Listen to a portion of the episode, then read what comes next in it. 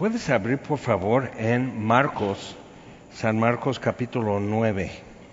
Y, y realmente el primer versículo es el final de lo que, lo que vimos hace ocho días. Y este, acuérdate que a veces las divisiones de versos y de capítulos no, no tienen nada que ver. Y este, pero aunque sea, es como en Cuernavaca, eh, todo es un laberinto, pero a veces el nombre de la calle sí te ayuda a encontrar. Entonces, este, Marcos 9, y es importante ver cómo, cómo eso está a la espalda de, de lo que vimos hace ocho días cuando eh, primero es la confesión de Pedro, están en Cesarea de, Galilea, eh, Cesarea de Filipos en Galilea, que es este, una ciudad romana totalmente, eh, tenía mucha antigüedad, pero ya totalmente romanizada, y, este, y era de, uh, de fin de semana, por decir, era como Puerto Vallarta o Acapulco o algo así. Entonces realmente los, concurridos serían romanos, sobre todo soldados, con todo un ambiente, y Jesús les lleva allá, y ya, ya que van entrando, dice, ¿y qué dicen los hombres que soy? Y empiezan a decir, pues algunos opinan esto, otros opinan otra cosa, y ustedes qué, qué piensan? Y Pedro contesta, y, y es muy importante, dice, dice, tú eres el Cristo, más completo en Mateo 16, tú eres el Cristo, el Hijo del Dios viviente. Entonces Jesús dice, bienaventurado eres, o sea, eso es, dichoso, porque no te reveló esto sangre y carne, sino mi Padre que está en los cielos. Y es importante recordar eso, porque luego batallamos para entender cosas en la Biblia. Es importante recordar que las cosas tan importantes, tan claves que cambian nuestra vida, eh, que abren la puerta realmente para conocer a Dios, son reveladas por Dios. Y se quiere revelar. Eso es otra felicidad del ser humano, que Dios se quiere dar a conocer. Si no, no, no podríamos saber nada. Quedaríamos como muchos paganos tratando de, de entender un universo que que a veces parece que nos quiere, a veces no, a veces hay un tsunami, a veces hay una hermosa primavera. Entonces, pues, ¿qué es todo eso? Vemos el poder, pero no vemos mucho el poder a favor de nosotros. Vemos la belleza, pero como que la belleza, la belleza en el universo no nos voltea a mirar. Entonces, cuando Dios empieza a darse a conocer, y lo vemos desde Génesis, en adelante, entonces ese contacto con el ser humano empieza también a lograr cambios. Entonces, en esto, luego Pedro pues como que se, se infla un poco creyendo que él ocupa, o sea que aunque Jesús dice carne y sangre no te revelaron esto, Pedro como, como suele suceder con nosotros, lo voltea, dice es porque soy muy perceptivo, es que soy espiritual, es que realmente soy una persona de discernimiento o algo así. Entonces Jesús dice ya en versículo 31, o sea, luego que, que ellos se dan cuenta y como que ya lo externaron, tú eres el Cristo, tú eres el Mesías, entonces lo externaron y Jesús comenzó a enseñarles que le era necesario al Hijo del Hombre padecer mucho y ser desechado por los ancianos, por los principales sacerdotes y por los escribas y ser muerto y resucitar después de tres días. Entonces empieza ya a decir, ok, esto ya es importante. Si te ubicas en, en Marcos, estamos por entrar en capítulo 9, capítulo 10 va ya bajando de Galilea hasta Jericó por todo el río Jordán, del mar de Galilea a Jericó sobre el río Jordán, que es la ruta de peregrinos, y de ahí suben a Jerusalén y él va a ser crucificado. Entonces realmente estamos llegando en Marcos 9 a lo que corresponde en los otros evangelios igual, como que es ya concluir su ministerio público, darse a conocer como el Mesías y como enviado de Dios y demás. Entonces, viendo eso, entonces ahora vamos a, esto es lo que va a suceder, esto es lo que va a suceder. Lo dice subiendo de Jericó otra vez, y este, y vienen en el camino subiendo a, a Jerusalén, que es muy caluroso, o sea, es marzo, abril, eh, ya entra mucho calor, están bajo nivel de mar en Jericó, entonces muy intenso el calor y toda la subida y la intención era salir antes del amanecer para llegar en un solo día, antes del anochecer, entrar a Jerusalén. Entonces es caminar a buen paso, cantaban ciertos salmos, los salmos de ascensos, como anticipándose a llegar a Jerusalén y todo eso, pero o sea, en las pausas, son mis amigos los discípulos, en las pausas están discutiendo quién va a ser mayor. O sea, ya vamos, o sea, el Mesías sube a Jerusalén, ya vamos a concluir esto. No están oyendo lo que él dice, me van a matar. Pero al tercer día resucito. Ellos ya están así. Entonces la entrada triunfal igual están así, con las multitudes, o sea, Mira cómo nos quieren, ¿no? Entonces ellos están con eso y no más, no y no y no entienden. Aún en Getsemaní no están captando. En el aposento, cuando Jesús dice, uno de ustedes me va a entregar, están, pero ¿cómo? Ya estamos llegando, o sea, a, el reino viene. Y es importante por lo que viene ahora en capítulo 9. Entonces, Pedro le amonesta y dice, no hagas esto. O sea, yo soy tu consejero. y le trata como Jafar en Aladín, o sea, quítate de mí, Satanás. Y le reprende, dice, si alguno, versículo 34, llamando a la gente y sus discípulos, y Pedro así, pobrecito, así, regañado y humillado, pero, o sea, de una vez Jesús está dejando algo muy claro y muy pocos lo captan porque no, no va, o sea, no tenemos realmente una carpeta para guardar este dato que él está diciendo. Va en contra de nuestra tendencia, preferencia, instinto y demás, y dice, si alguno quiere venir en pos de mí, niéguese a sí mismo, tome su cruz y sígame. En el principio del cristianismo, en el primer siglo y ya en el segundo siglo, siglo este, era problemático el cristianismo por algunas razones. Uno fue, mientras los judíos tenían cierta tolerancia porque no estaban tratando de cambiar a otros ellos, eh, eh, o sea, se veían como un pueblo especial, escogido por Dios, pero no estaban tratando de hacer que los romanos fueran como ellos, que los griegos, que los sirios, que, o sea, no, o sea, nosotros así. Entonces había una separación por su cultura y su creencia. Entonces llegan los cristianos con la comisión de, ir a dar a conocer que Jesús resucitó en Jerusalén, Judea, Samaria y hasta el último de la tierra. Y no lo podían callar. Y aún en persecución no lo podían callar. Entonces ya, ya van caminando con eso. Lo parecido con los judíos y los cristianos, que muchos en el principio eran judíos, es el temor de Dios, el creer que Dios se dio a conocer y que Dios realmente está a favor de la humanidad, que es la gran diferencia entre esto, judíos y cristianos y todo lo demás. Aún eh, Islam, Dios no está muy a favor de los humanos. O sea, en Islam, los musulmanes, o sea, y se refleja en cómo ven el mundo y cómo ven los que no son musulmanes. Entonces, importante ver eso, ¿no? Entonces, los cristianos están diciendo eso en la persecución después del martirio de Esteban. Llegan algunos hasta Antioquía, la ciudad más grande en la región, en el Medio Oriente en aquel entonces. Entonces, Antioquía es una metrópolis y es multinacional, eh, mucho más que, que digamos, eh, Cilicia, de donde era Pablo, este Tarso y eso, o sea, mucho más así, porque era como crucero de caravanas y todo eso, y, mucha cultura y demás. Entonces la iglesia es también multiétnica, es, o sea, diferentes puntos de vista, y fue en Antioquía donde primeramente fueron llamados cristianos. Entonces sí tuvo un impacto.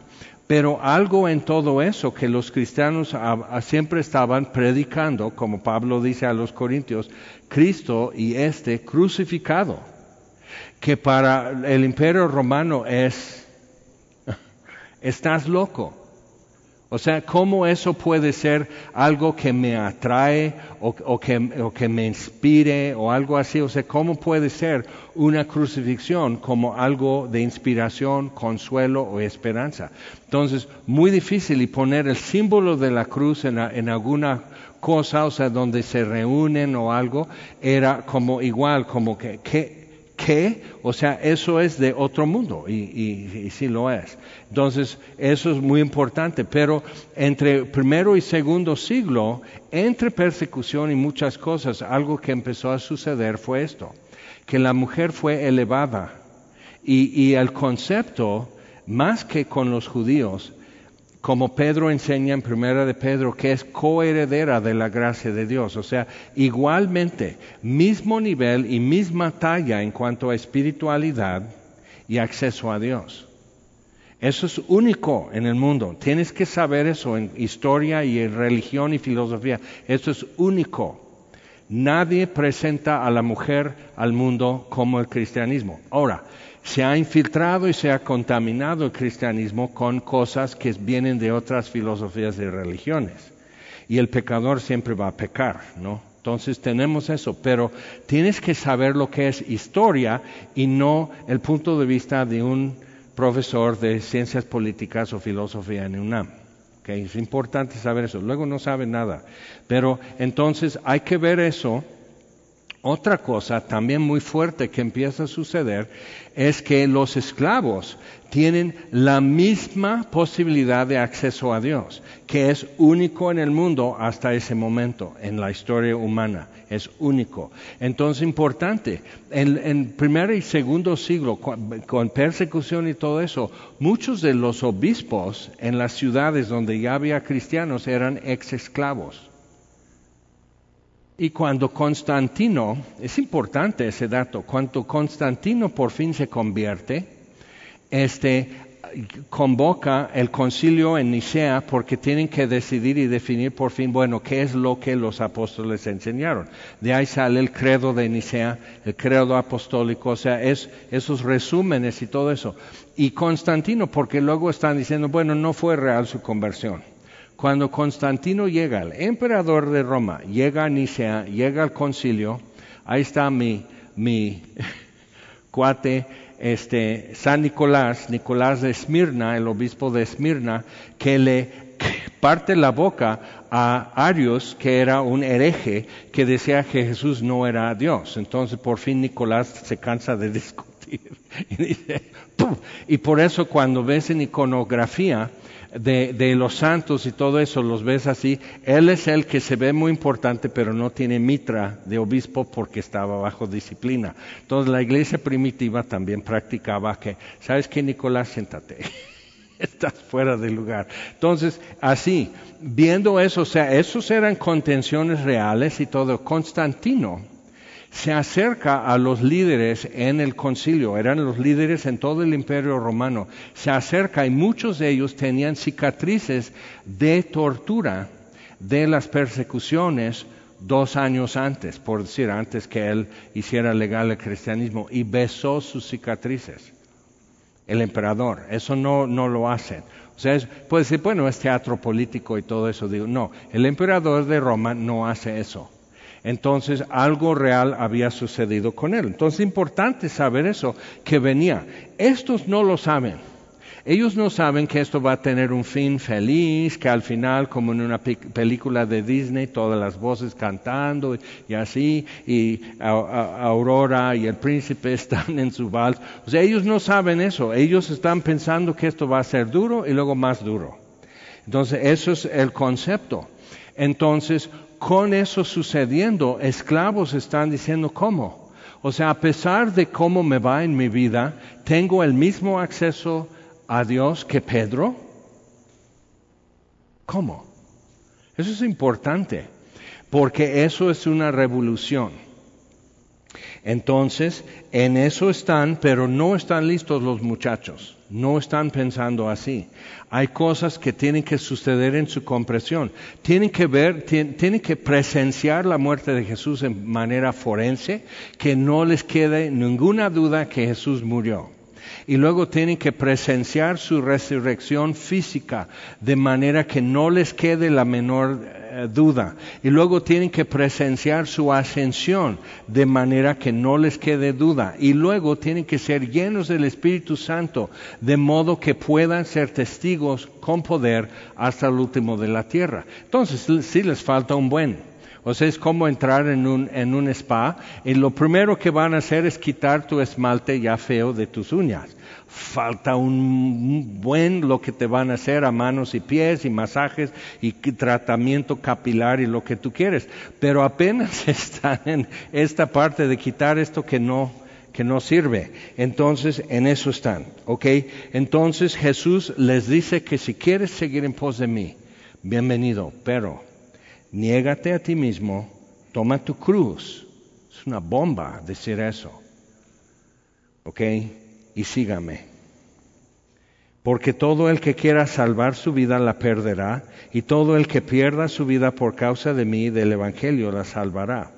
Porque ¿qué le aprovechará al hombre si ganare todo el mundo y perdere su alma?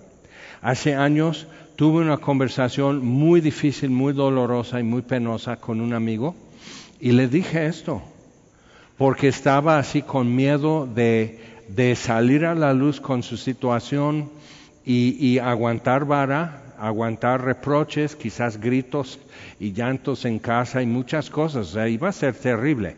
Y la cosa es que no aguantó y de por sí fue terrible. Eh, o sea, y, pero como se aferró a su vida, aferró a, esto, a su alma, que no me pase nada, que no me duela, que, que nadie me grite, que nadie me mire feo y todo eso, le gritaron, le miraron feo de por sí. Y perdió mi confianza y la confianza de muchos alrededor que lo hubiéramos fortalecido. Pero como agarró por otro lado, pues no le pudimos realmente solucionar eso. Y, así, ¿qué le aprovechará al hombre si ganare todo el mundo y perdere su alma? ¿Qué, ¿Qué recompensa dará el hombre por su alma? Entonces, muy importante para nosotros, y Jesús está preparando a estos hombres, están realmente a, unos días, por decir, tienen que caminar en Galilea, tienen que juntar sus cosas, tienen que acompañar a otros que van a bajar por el río Jordán, tienen que llegar a Jericó y sanar a Bartimeo, visitar, o sea, todo lo que van a hacer. Y, pero Jesús les está dejando esto sembrado y van a estar oyendo otras cosas y van a presenciar otras conversaciones, como en casa de saqueo, cuando están ellos como apenados porque la gente dice, este no es profeta porque está comiendo en casa de un pecador, saqueo. E, entonces Jesús tiene una respuesta, su, su frase tan importante, Lucas 19:10, porque por esto el Hijo del Hombre ha venido para buscar y salvar lo que se había perdido. Entonces, eso es su meta, eso es su satisfacción y lo hace a gran costo. Entonces, llegamos a capítulo 9. O sea, después, después de decir todo eso, dices, órale. Y eh, eh, cuando el Hijo del Hombre eh, viene en la gloria de su Padre con los santos ángeles, dice, órale, pues sí, sí, porque es el Mesías y va a ser como en el libro de Daniel y Gloria y todo eso. Sí, pero ahorita no. Y ellos están con las cuestiones casi míticas de, de, las tradiciones, de los escribas y todo eso, y mucho del nacionalismo Ah, de los judíos esperando un Mesías que quite a la opresión romana. Versículo 1 de capítulo 9, que realmente es la finalización aquí, dice, de cierto os digo, que hay algunos de los que están aquí que no gustarán la muerte hasta que hayan visto el reino de Dios venido con poder. Y venido aquí es, es como salir a presentación, como salir a, a, escenario, es, la idea. No es llegar, sino tan tan así, cámara, luz, acción. Entonces, viendo así que hayan visto eso, entonces ellos están así. Dice, ya versículo 2, seis días después, Jesús tomó a Pedro, a Jacobo y a Juan, y los llevó aparte solos a un monte alto y se transfiguró delante de ellos. Y sus vestidos se volvieron resplandecientes muy blancos como la nieve, tanto que ningún lavador en la tierra los puede hacer tan blancos. O sea, ni sosa, ni lejía, ni nada de esto. O sea, piensa, ese es Marcos, también es mi amigo. hace comentarios nada que ver en su evangelio, pero te hace entender, o sea, muy, muy blanco. Que, la lana no es tan blanca, que el lino blanco no es tan blanco, ni emblanquecido y todo lo que le hacen para hacerlo blanco, no tan blanco. Y les apareció Elías con Moisés, que hablaban con Jesús. Entonces Pedro dijo a Jesús, Maestro, bueno es para nosotros que estemos aquí. Por eso Marcos era como el, el escriba de Pedro, le tomaba dictación para escribir este, primera de Pedro, por ejemplo, segundo de, segunda de Pedro, porque Marcos y Pedro hacían buena combinación. Pedro empieza a abrir su boca todavía y qué bueno que estamos aquí. como que no sea, eso es como que muy torpe hablar así en un momento. Obviamente es la gloria de Dios, es muy sagrado. Qué buenos estamos aquí. Y luego dice, pobre Pedro, pero cuando lo veo le voy a saludar y chócamelas porque otro que habla de más, ¿no? Y no sabe qué decir, entonces habla cuando está incómodo. Y, y dice, hagamos tres enramadas muy improvisado, ¿no? Tres enramadas, una para ti, otra para Moisés y otra para Elías. Y obviamente como Juan y Jacobo son chicos, son menores, entonces yo voy a ser el, que atiende. ¿Qué vas a hacer, Pedro? ¿Prender los sirios o qué? Yo voy a atender, o sea, pobre de Pedro, o sea, así. Y Marcos inserta el comentario, dice, porque no sabía lo que hablaba, pues estaban espantados. Y, la palabra espantado es ekfobia, fobia, o sea, miedo, miedo fuerte, pero ekfobia estaban totalmente espantados, o sea, sacados de quicio, o sea, no, o sea, no era nada más como asombro, oh Jesús, o algo así, no, no, no, no. Pienses en cuadros religiosos, están, oh my God, o sea, es la gloria de Dios, y no es simplemente mucha luz, sino el peso eterno está sobre el monte. Y, están, están sofocados y aplastados por esa gloria. Y necesitamos como medir y saborear eso un poco y decir, ¿qué estará haciendo Dios en mi vida día con día?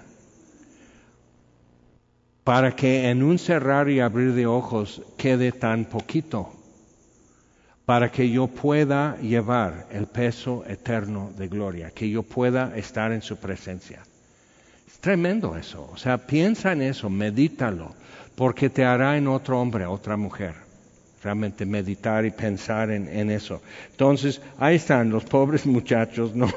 Pedro, eh, pero qué bueno que Pedro lo dice porque ya te da como el, el tip, el aviso, no digas eso, como que nos ayuda como a educarnos.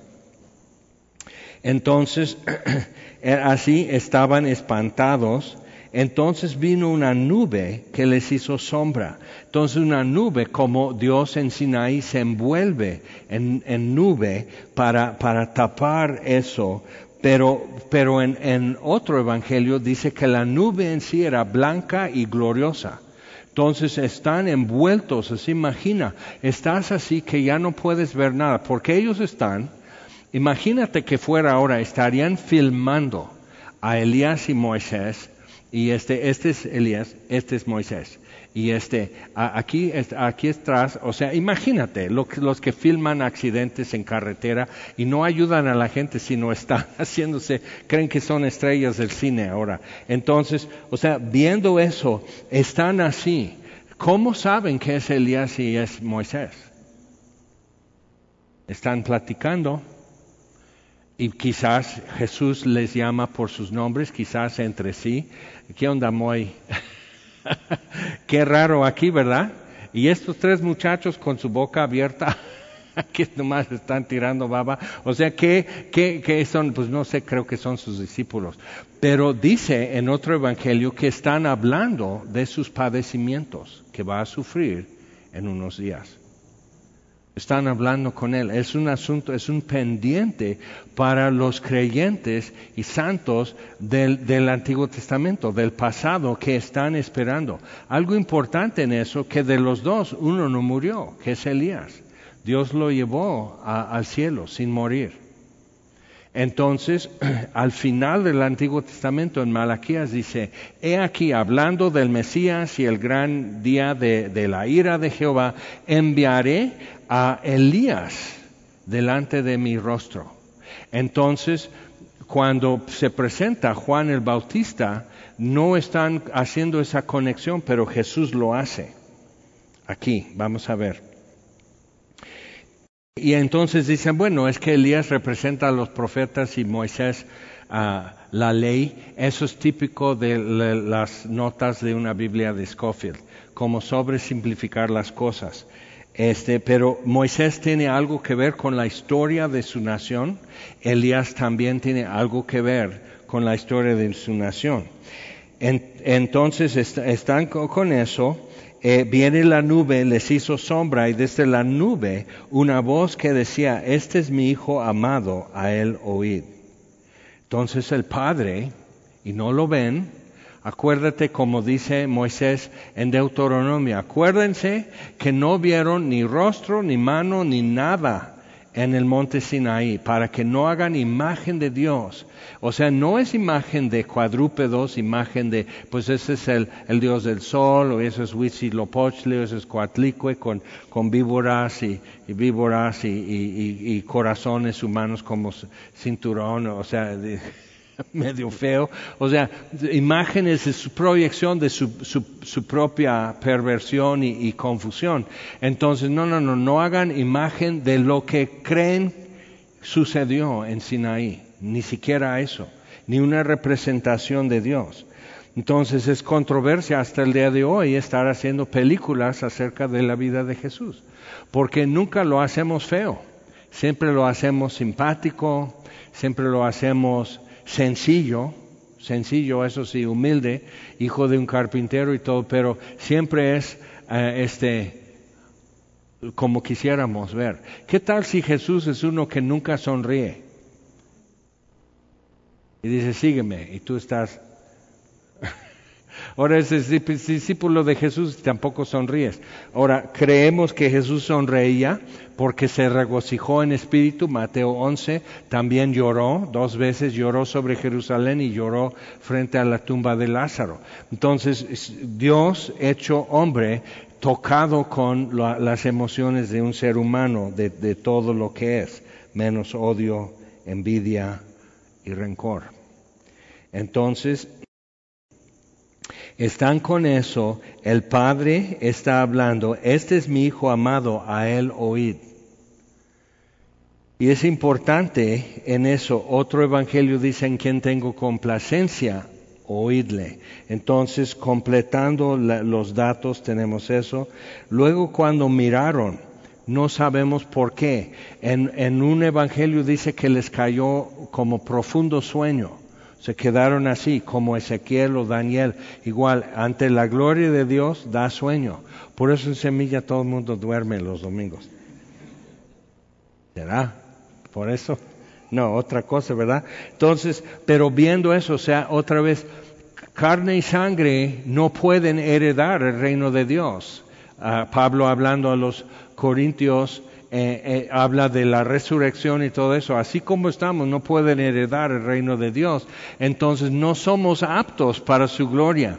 Y tenemos momentos de, de sentirnos como arrebatados por su amor envueltos en misericordia y perdón. Tenemos momentos y queremos extender esos momentos, pero realmente, tarde o temprano, suena el reloj, hay que ir a trabajar, este, hay que hacer de comer, tienes que, tienes que barrer. O sea, seguimos con los pies en este mundo. Entonces, con eso así, entonces, ¿por qué Dios hace esta revelación de su gloria? de Jesús. ¿Por qué esos tres hombres entre los doce? O sea, sería muy feo, nomás piénsalo de forma logística.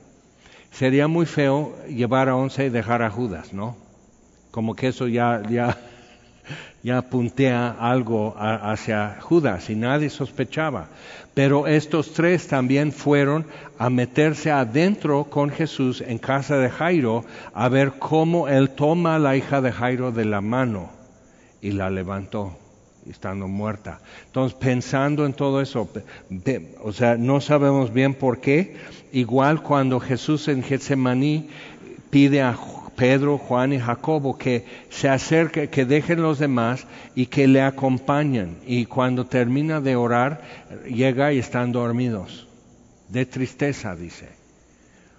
Eh, fue una noche muy rara en todo lo que Jesús hizo, eh, les habló y todo. Entonces, este, entre espantados y, de, plan, o sea, sacados de onda y no muy listos, eso es lo que les pasó.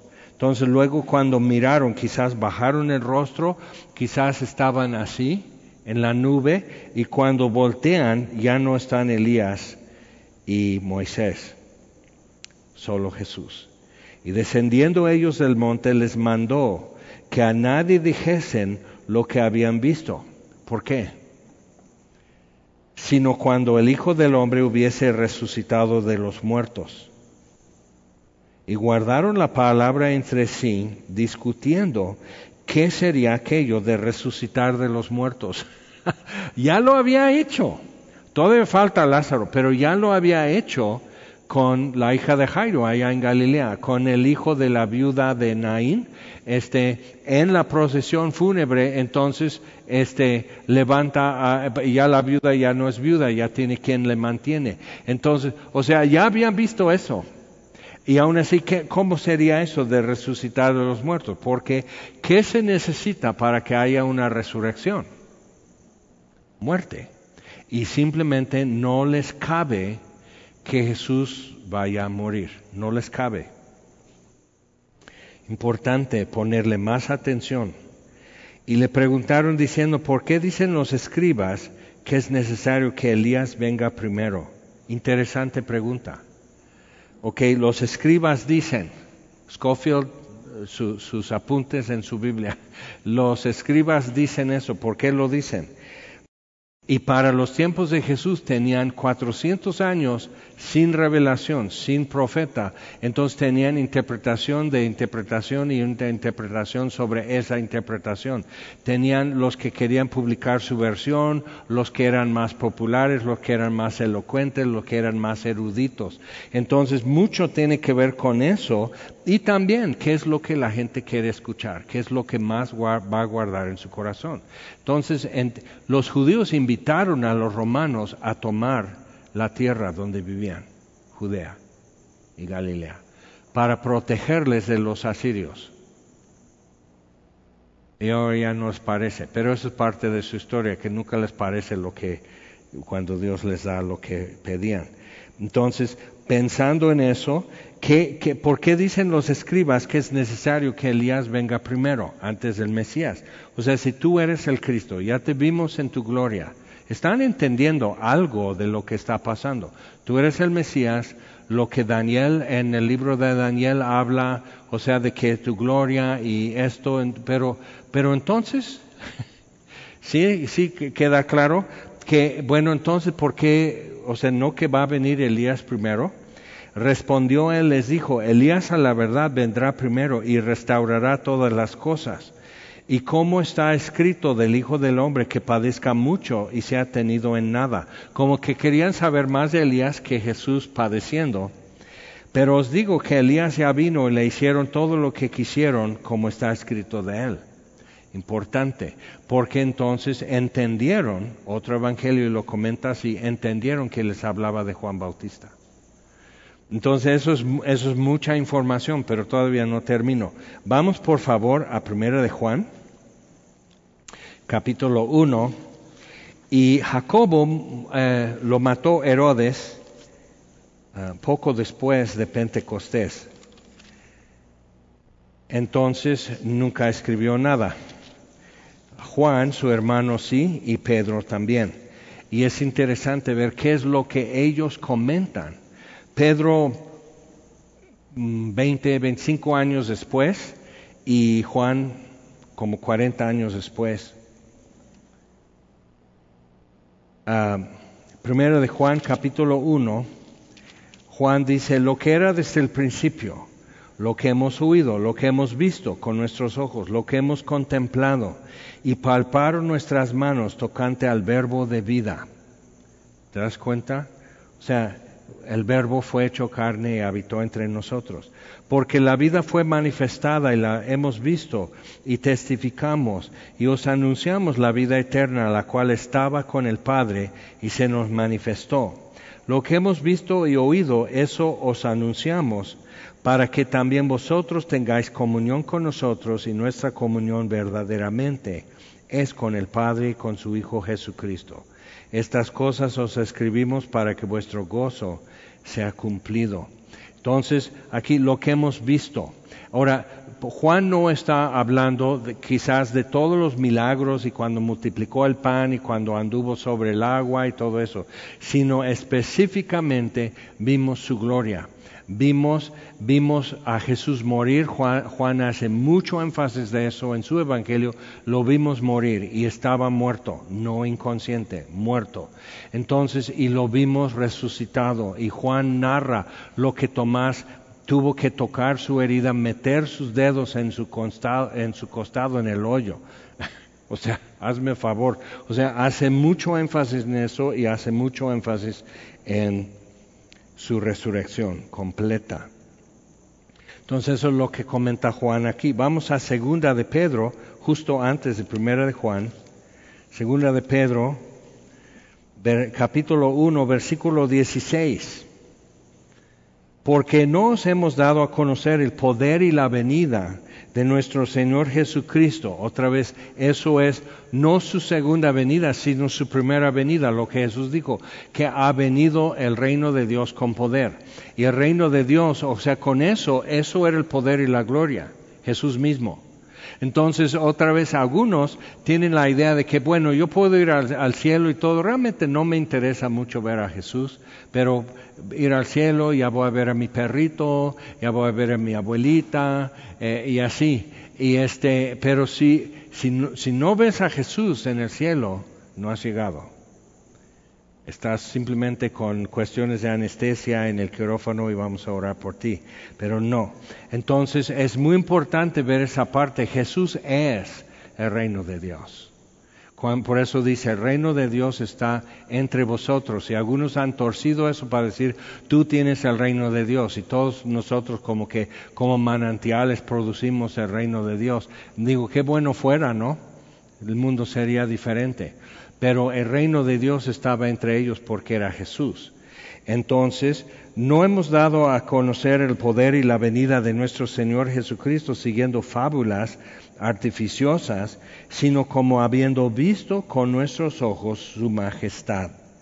Pues cuando Él recibió de Dios Padre honra y gloria, le fue enviada desde la magnífica gloria una voz que decía, este es mi Hijo amado en el cual tengo complacencia. Y nosotros oímos esta voz enviada del cielo cuando estábamos con Él en el Monte Santo.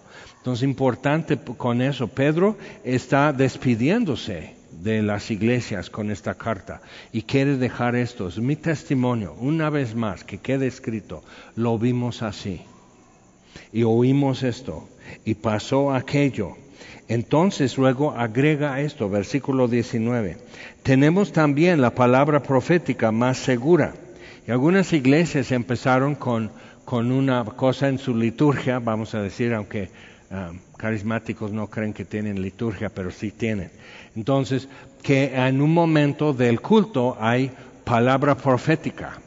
Entonces alguien empieza a decir así dice el Señor y así y que bla bla bla y que la hermana esa que anda chismeando, o sea, realmente no es palabra profética. Y alguien me preguntó alguna vez, bueno, ¿por qué no, no lo tenemos nosotros? Esto que tienes en tus manos, ¿qué es? Entonces es importante ver eso. A lo que se refiere Pedro es los profetas. Todo el Antiguo Testamento, lo que decían acerca del Mesías y que se cumplió. Entonces es importante entender eso, que por eso es más segura, porque quedó realizado, quedó confirmado, no como algo pendiente, sino confirmado. Tenemos la palabra profética más segura a la cual hacéis bien en estar atentos como una antorcha que alumbra en lugar oscuro, hasta que el día esclarezca y el lucero de la mañana salga en vuestros corazones. Piensa en eso, lo que está diciendo Pedro. Él está esperando el día en que vuelva, a ver a Jesús así, en su gloria. Está pensando en eso. Y está en la cárcel bajo sentencia de muerte. Pero él está pensando en eso. No pensando, bueno, ¿qué, me harán? ¿Dolerá mucho? ¿Tardará mucho en morir? Este, y si me torturan antes, a esas alturas ya caminó, ya anduvo, ya, ya creció, ya entendió, y lo que él está queriendo es esto. Está a un paso de mí el Señor, hasta a un paso. Si alguno quiere seguir en pos de mí, niéguese a sí mismo, tome su cruz y siga. Entonces eh, Pedro lo empezó a hacer y lo siguió haciendo, y lo siguió haciendo, y pasaron 25 años, digamos, y ya está por terminar eso, y le falta un paso, y no sabe el día que ya le van a sacar de su celda, y a un paso él ve a Jesús. Pero ya vio otros llegar antes que él. Y dice, entendiendo primero esto, que ninguna profecía de la escritura es de interpretación privada. Interesante, entonces tienen en su culto palabra profética y luego es interpretación privada todo lo que están diciendo. Hello, o sea, la Biblia es muy importante leerla bien y leerla toda y no nada más arrancar un versículo. Entonces, entendiendo primero esto, que ninguna profecía de la escritura es de interpretación privada. Por eso empecé a decir, mira, vamos a cambiar el lenguaje en los discipulados, sobre todo en navegantes y devocional. En lugar de decir lo que Dios me habló, porque quién sabe si Dios te habló. Déjanos juzgar. ¿ok? Pablo dice a los que profetizan en el culto, dice que hablen dos o tres y los demás juzguen. Los demás tienen que decir sí, es Dios hablando. Imagínate, en cuántas iglesias que toda la congregación, ¿cuántos dicen que eso fue? ¿Cuántos dicen que no? Pues fíjate, hermana, no. Estás mal, cállate. o sea, imagínate. Entonces, no, si alguien dice así, dice el Señor, no podemos apagar el espíritu. No, no, no vamos a apagar el espíritu, vamos a apagar a la hermana o al hermano que está fuera de orden. Sí, literal, ponerle un calcetín enrollado en la boca y cállese. O sea, es importante el ver la diferencia.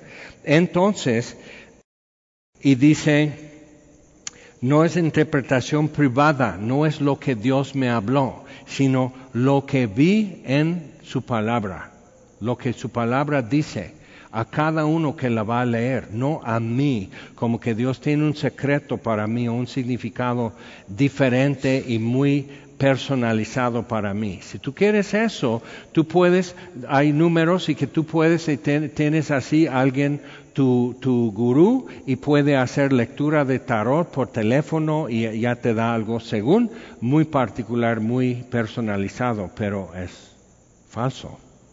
Entonces sí es importante ver que lo que las escrituras dicen, siempre lo dicen, no cambia de un día para otro o de una persona para otra. Es importante.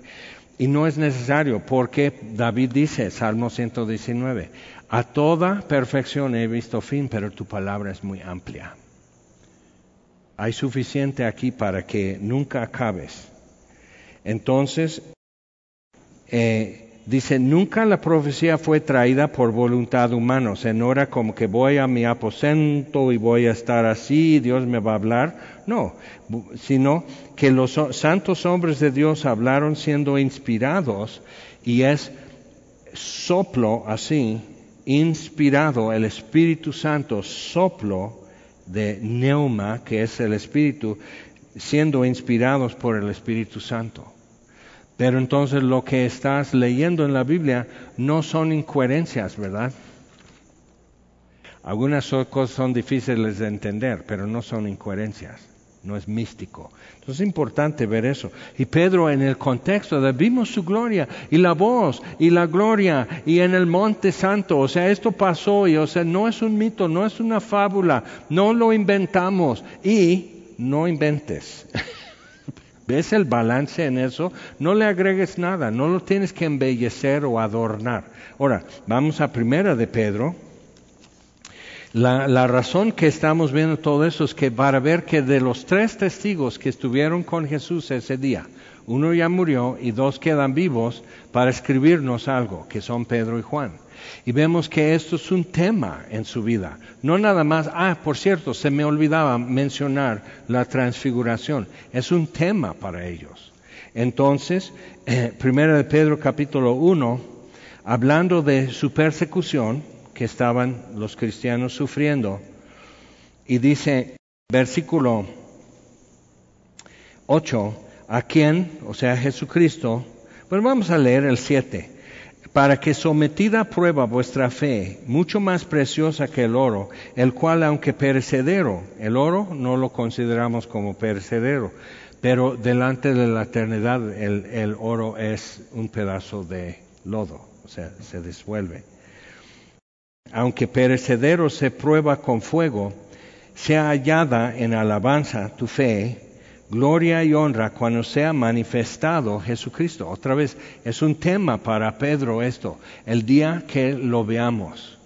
Se resuelven dudas, se, realizan anhelos, aspiraciones, tus oraciones no contestadas ya sabrás por qué y las contestaciones que tuviste entenderás lo complejo que fue todo cuando vemos a Jesús. Pero ¿cómo lo veremos? Entonces es muy importante esa parte. Dice, a quien amáis sin haberle visto, en quien creyendo, aunque ahora no lo veáis, os alegráis con gozo inefable y glorioso, que cuesta tanto poder decir cómo es el gozo que tenemos. Ahora, y me interrumpo, ¿tienes ese gozo inefable y glorioso? Porque es, es, es atributo del creyente. Y si no lo tenemos, podemos decir, bueno, aquí Dios, tú dices esto. Y yo sí lo amo sin haberle visto. Y yo sí estoy esperando verlo. Y yo sí estoy pasando pruebas y mi fe está siendo purificada para que sea hallada en alabanza y honra y gloria cuando tú seas manifestado. Pero yo no tengo ese gozo inefable y glorioso. Inefable es que es difícil decir cómo es. Pero yo no tengo esto, Señor. Entonces, si te falta, estás armando tu juguete de legos y te falta algo, dile, me falta algo. Lo puedes decir, no tienes que tener pena. No tienes que tener miedo, tienes que decir, Señor, yo no tengo ese gozo inefable. Podemos orar ahorita. Entonces, es importante ver esa parte.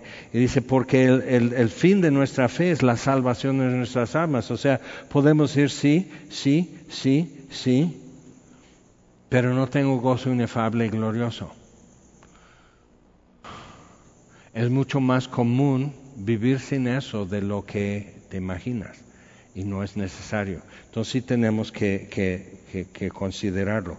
Ahora, de primera de Pedro, vamos por favor al primer capítulo de San Juan, el Evangelio de San Juan, capítulo 1. Otra vez tema de Juan en su epístola y es tema de Juan en su Evangelio, de, de manera que es, en ambos es la introducción, es lo que empieza a decir desde el al principio. Juan capítulo 1,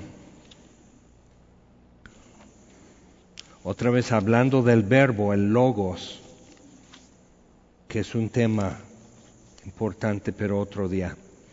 Entonces, versículo 9, 1, 9, dice, no era la luz, Juan el Bautista, no era la luz, sino para que diese testimonio de la luz Aquella luz verdadera que alumbra a todo hombre venía a este mundo. En el mundo estaba y el mundo por él fue hecho, pero el mundo no le conoció. Lo que estamos viendo en Marcos. A lo suyo vino y los suyos no le recibieron. Mas a todos los que le recibieron, a los que creen en su nombre, les dio potestad de ser hechos hijos de Dios, potestad o derecho. Y potestad es una palabra interesante en el Nuevo Testamento, es exusía, y exusía es la idea de ah, desembocar o, desenvolver o libertad de acción. Por eso lo traducen potestad. O sea, el que tiene más libertad de acción es el más jefe. Entonces les dio potestad. O sea, puedes moverte en eso. Puedes, puedes eh, eh, enderezarte, puedes levantar el cuello delante de, esta verdad. Les dio potestad de ser hechos hijos de Dios, los cuales no son engendrados de sangre, ni de voluntad de carne, ni de voluntad de varón, sino de Dios. Otra vez pensando en esclavos en el cristianismo, elevados al mismo nivel que un libre, mujeres al mismo nivel que un hombre, bárbaros, que era un, era un término real y no nada más así de qué bárbaro eres, sino bárbaros eran los que no eran de Roma, entonces bárbaros al mismo nivel que un romano o un griego, gentiles al mismo nivel que un judío. Sentarte en la mesa y tener comunión y conversación y darte cuenta, este conoce a Dios y es un bárbaro es un extranjero raro, con costumbres y puntos de vista y conoce a Dios. Entonces, no son engendrados de sangre, no es una etnia, ni de voluntad de carne, esclavos, por ejemplo, ni de voluntad de varón, igual, esclavos, o este, jerarquías sociales de hombres, mujeres, nivel social y demás, eso no afecta y eso era totalmente único y nuevo. Y se ha difundido en el mundo y todos como que quieren apropiarse el concepto de ser inclusivos, pero es original del cristianismo exclusivamente. Y dice, y aquel verbo, la luz verdadera, fue hecho carne y habitó entre nosotros y vimos su gloria. Ahora, no vimos su gloria cuando caminó sobre el agua, no vimos su gloria cuando multiplicó el pan o cuando sanó el leproso o un ciego Vimos su gloria en el monte, lo que leímos en Marcos. Vimos su gloria, gloria como del unigénito del Padre, lleno de gracia y de verdad. Importante. Entonces hay, dos partes a eso, que, ok, regresando a lo de gozo inefable y glorioso, que si todo lo demás, o sea, crees en Él, hasta tu fe está siendo probada y estás viendo cómo Dios te está ajustando y adecuando para poder realmente estar delante de Él y eso esperas y le amas sin haberle visto. Pero no tienes gozo inefable y glorioso. Okay y sabes que viene y quieres que venga y quieres verlo, o sea, quieres todo eso, pero no tienes gozo inefable y glorioso. Y eso es importante decir y no nada más pasar corriendo, decir, ah, bueno, pues a lo mejor antes del examen le hablo a un amigo y ya me pasa la tarea. No, o sea, ahí está escrito. Y si en todo lo demás es una descripción de quién soy, entonces sí tengo que preguntar, Dios, ¿qué onda con esto? ¿Por qué no tengo gozo inefable y glorioso? ¿Por qué no? Porque lo demás sí y sí me hace falta. Ok, eso es uno, pero ves el otro. O sea, a lo suyo vino y los suyos no le recibieron, pero a todo el que le recibió, eso es los que creyeron en su nombre, les dio potestad de ser hechos hijos de Dios. Y luego habla del, del verbo que fue hecho carne y habitó entre nosotros y gloria como del unigénito Hijo de Dios. Entonces estamos viendo eso y Dios nos da la libertad, la libertad de, de movimiento, de acción para ser hijos de Dios. Entonces nada me está negando si he creído. Nada me está diciendo, sí, pero tú no potestad de ser hechos hijos de Dios. Y vimos su gloria, gloria como del unigénito Hijo de Dios lleno de gracia y verdad. Entonces, ¿qué, o sea, ¿qué es lo que está, por qué no pasa, eh, por qué no, no entra esto? Y podemos terminar hoy pidiendo. ¿Te parece?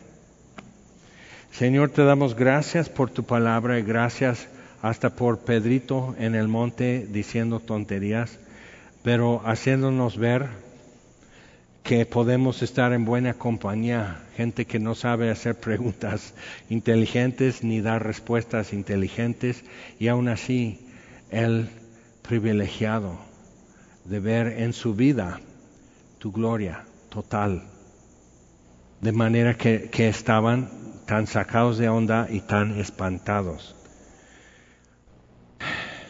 Y no estamos pidiendo, Señor, un destello, una visión de tu gloria, porque Pedro dice, tenemos algo mejor, algo más seguro. Es lo que está escrito y es más seguro.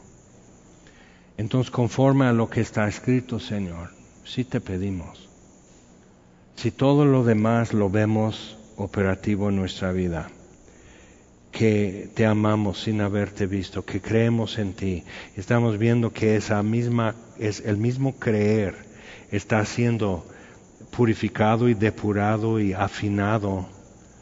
Eh, estamos viendo, Señor, que entre más vivimos estas cosas, más ansiamos tu venida y queremos verte, Jesús. No tenemos gozo. O sí, pero quién sabe. ¿Eso es todo? Y Señor, con esa confianza que tu palabra nos da, venimos ante ti a decir, puedes hacer en nosotros aquello que deje como fruto gozo inefable, indecible gozo y glorioso, mientras te esperamos. Señor, y porque está escrito, y cualquiera que lo lee puede leerlo y repasarlo y subrayarlo y ver pues eso es lo que dice. Y no estás jugando con nosotros, sino los santos hombres fueron inspirados, llevados como un barco de vela es llevado por el viento. No fue su propia iniciativa. Y aquí, Señor, igual no es nuestra iniciativa pedirte esto, sino porque tu palabra lo dice y nos invita a tener gozo. Y Juan escribió estas cosas, escribimos para que el gozo que tenemos sea también el de ustedes y que sea completo. Entonces, Señor, ¿qué más decir? Así está escrito y así creemos. Entonces, Señor, pedimos que hagas conforme a lo que está escrito en tu palabra, gozo inefable y glorioso. Lo que queremos, es lo que nos hace falta. Y te lo pedimos en el nombre de Jesús. Amén. Señor les bendiga.